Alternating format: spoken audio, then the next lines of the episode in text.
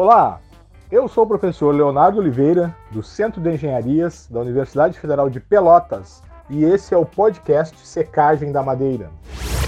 Hoje temos a grata satisfação de conversar com o professor Ricardo Klitschk, da Universidade Federal do Paraná. Professor Klitschk, seja bem-vindo. Bom dia, Leonardo.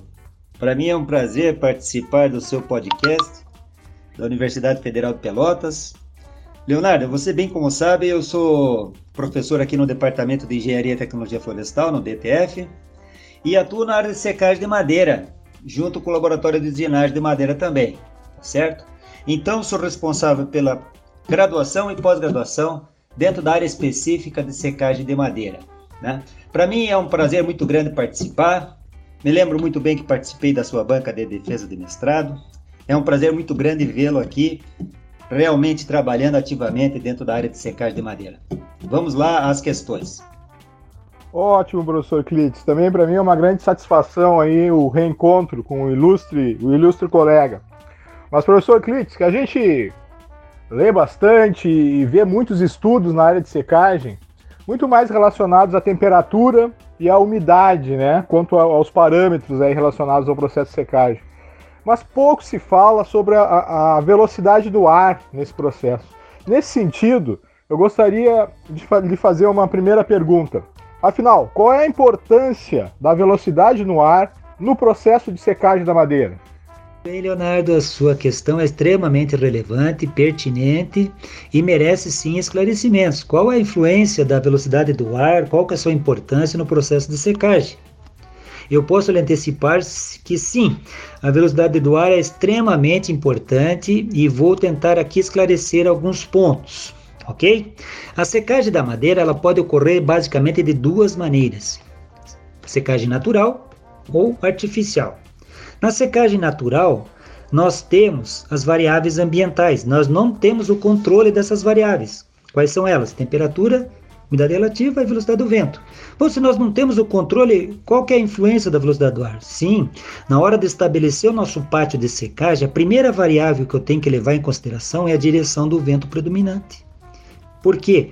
Porque é fundamental que esse vento passe dentro das pilhas de madeira, ou seja, perpendicular ao comprimento das pilhas, para que haja uma secagem homogênea, para que o teor de umidade dessas pilhas esteja próximo, para que não haja uma variação muito grande na secagem de uma pilha para outra, ok?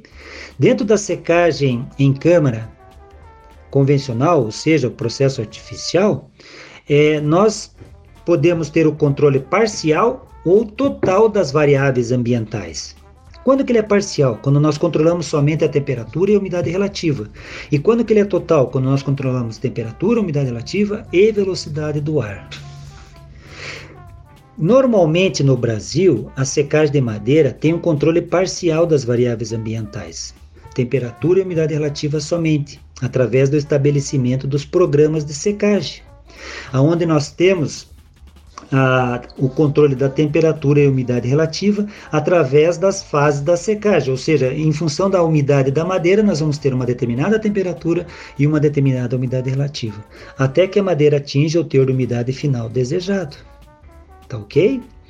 Então, é dessa maneira que normalmente é realizada a secagem no Brasil. Ou seja, a, as câmeras são carregadas, a madeira é colocada dentro da, das estufas, é fechada e é ligado os ventiladores e é iniciado o processo. A velocidade do ar ela é constante, ou seja, nominal. A velocidade que os motores derem do início até o final do processo sem nenhum tipo de controle. Então ela passa a ser bastante negligenciado dentro das indústrias. Porém, você pode ter esse controle através da, da inclusão, por exemplo, do inversor de frequência, para você poder fazer a variação dessa velocidade ao longo do processo. Qual que é a importância disso? É você ter basicamente, fundamentalmente, uma redução no consumo de energia no final do processo, que é muito grande durante o processo de secagem. Tá ok? Mas quais são as funções então da velocidade do ar? A velocidade do ar tem a principal função é de transmitir a energia retirada do trocador de calor para o meio. e do meio para a superfície da madeira, aquecendo a madeira. Aquecendo a madeira, você vai ter a retirada da umidade que fica na superfície da madeira. Esse ar vai passar pela superfície da madeira, retirando essa umidade e transportando para o meio. E essa umidade que está no meio, ela é retirada através da abertura dos dampers. E esse processo de transferência de calor e de massa é realizado constantemente durante todo o processo de secagem até que ocorra a secagem a, vamos dizer assim, ocorra a umidade final desejada da madeira. Nesse momento você finaliza a sua secagem da madeira. Tá ok?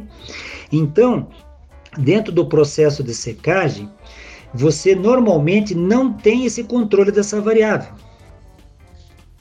Mas pode ter através da inclusão do inversor de frequência. Mas é fundamental que essa velocidade do ar seja homogênea ao longo de todo o perfil da câmara de secagem, da, das pilhas, ou seja, lá da, da pilha superior, da, do, da pilha do meio e da pilha inferior. Você necessita que a velocidade do ar seja homogênea ao longo de toda a câmara de secagem. E se no Brasil, basicamente, utilizamos câmaras com ventilação superior, Portanto, nós temos que ter reversão de fluxo do ar durante o processo de secagem. Essa reversão ela ocorre que pode variar de uma hora até seis horas, dependendo da espécie de madeira, da espessura da madeira, do teor de umidade da madeira e etc. Tá ok?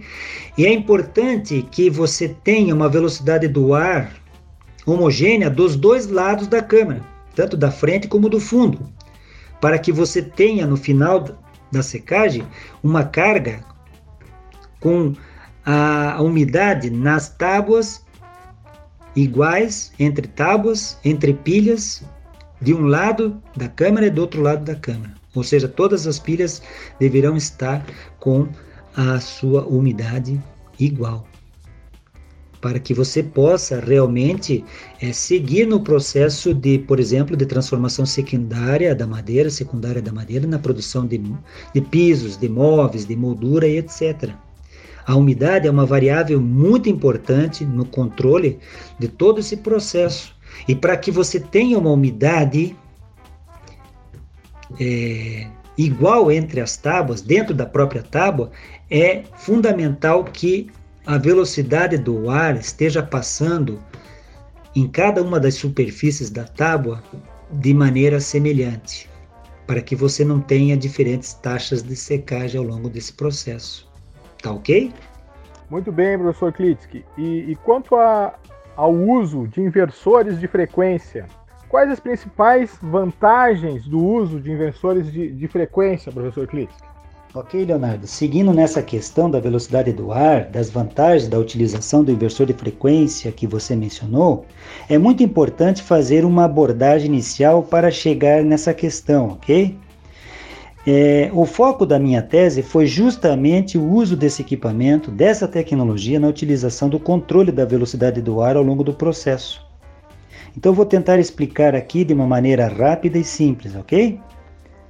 Antes de, de colocar, de fazer a instalação dessa tecnologia, você tem que levar em consideração que terá que fazer um investimento adicional significativo, que pode chegar a 30% do valor do equipamento, da estufa. Isso é caro. Né? No, eu fiz no meu projeto de doutorado uma análise econômica de viabilidade que chegou a um retorno do investimento em menos de 3 anos. O inversor de frequência ele tem uma vida útil de 10 anos, o que tornou o projeto viável tá certo? Outra questão que também temos que levar em consideração é a questão do consumo de energia elétrica. A energia elétrica, o, megawatt ou quilowatt está cada dia mais caro, o industrial, e, e subindo o preço progressivamente ano a ano. Então, o inversor de, de, de, frequência torna ser uma vantagem muito grande se você tem a condição de reduzir, de, de fazer essa implantação, reduzindo os custos de energia. Não é verdade? É, a energia elétrica é consumida em, em grande quantidade no processo de secagem. Se você tiver a possibilidade de fazer a implantação de um processo que reduza esse consumo, será muito bem é, é, visto, ok? Só que para você fazer a instalação desse inversor de frequência, você precisa primeiro ter um complexo de secagem é, automatizado. Ele precisa ter o CLP controlando o processo, tá ok? Estes sistemas de secagem são considerados modernos, ok? Hoje você sabe que através de um aplicativo no seu celular você pode controlar todo o seu processo de secagem sem você ter que sair de casa. Então a tecnologia realmente ela está nos ajudando nesse sentido. Tá ok? Então, o inversor de frequência, se você instala no teu processo de secagem, você tem como controlar a vazão dos ventiladores. Com isso, você pode fazer o controle da velocidade do ar, reduzindo essa velocidade do ar. Com a redução da velocidade do ar, você tem, consequentemente, uma redução da amperagem dos motores e, com isso, uma redução no consumo de energia elétrica. A pergunta é: quando que nós podemos utilizar o inversor de, seca, é, de, de, de, inversor de frequência durante a secagem? A resposta é que, basicamente, você vai utilizar o inversor de frequência quando você iniciar a retirada da água de impregnação, aquela água que sai por um processo de difusão. Que está localizada, essa água está localizada dentro da parede celular quando a madeira está próxima do ponto de saturação das fibras, em torno de 30%, ok?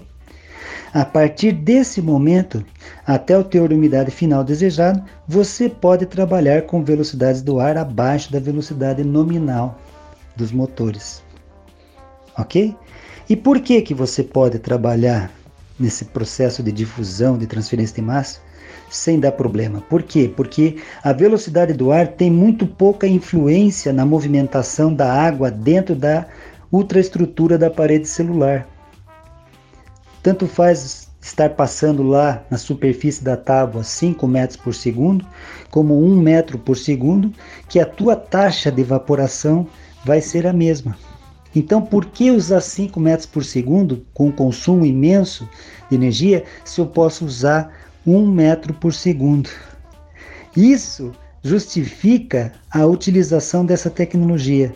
Eu vejo que o inversor de frequência tem uma série de vantagens, como a principal delas, o consumo de energia, como já foi mencionado.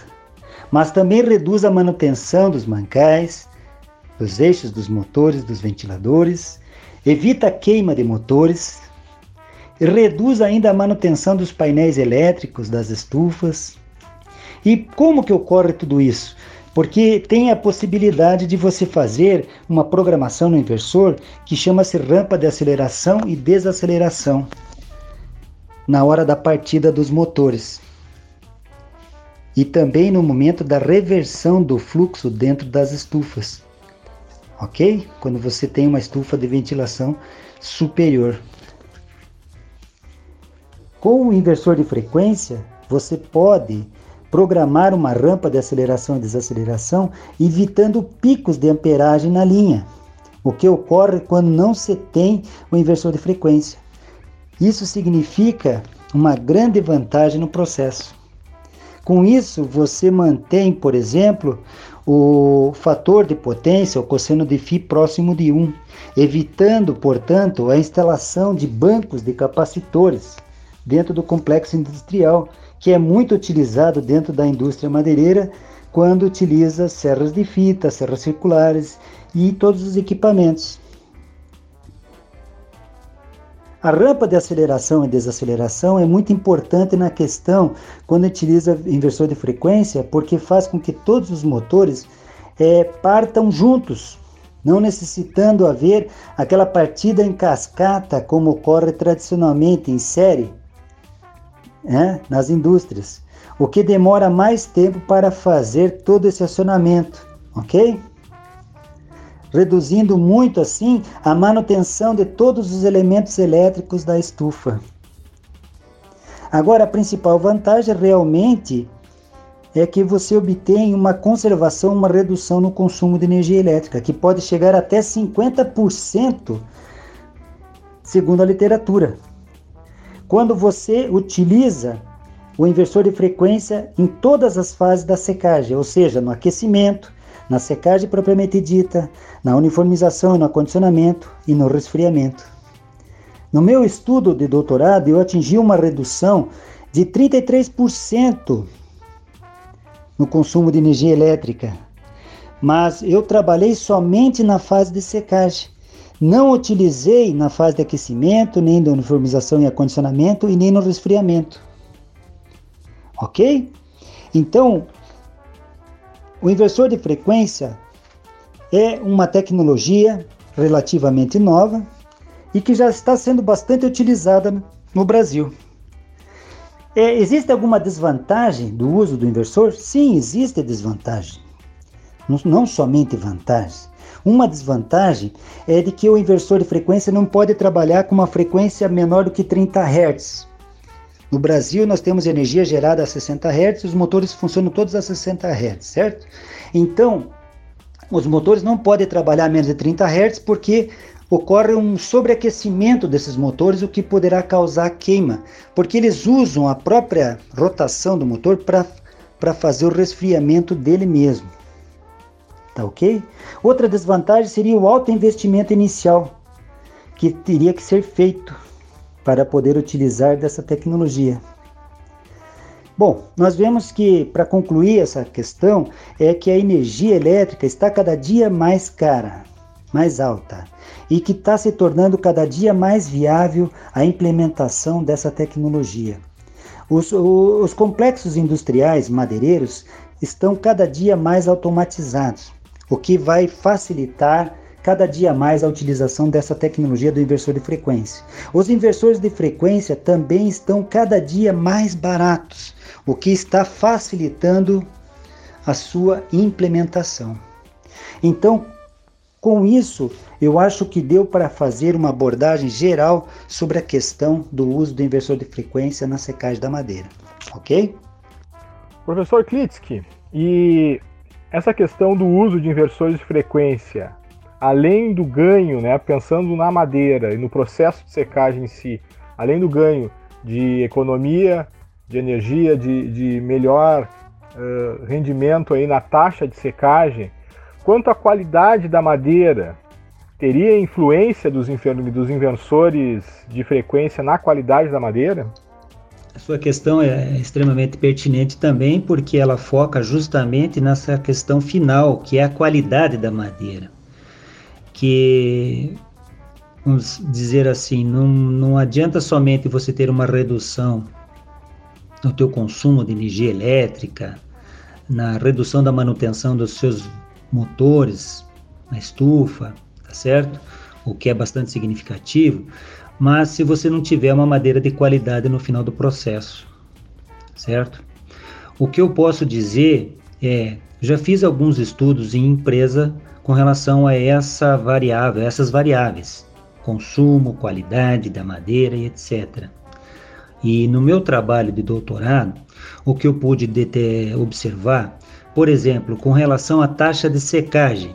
A taxa de secagem, se você não utilizar um valor é, muito bem calculado da redução da vazão, ou seja, é, da utilização da redução da frequência do motor, portanto, da sua rotação e com isso é, baixando a velocidade do ar, vai fazer com que haja um aumento né, no tempo de secagem, portanto, uma redução da taxa, o que não é muitas vezes vantajoso para uma empresa que trabalha com movimentação de grandes volumes.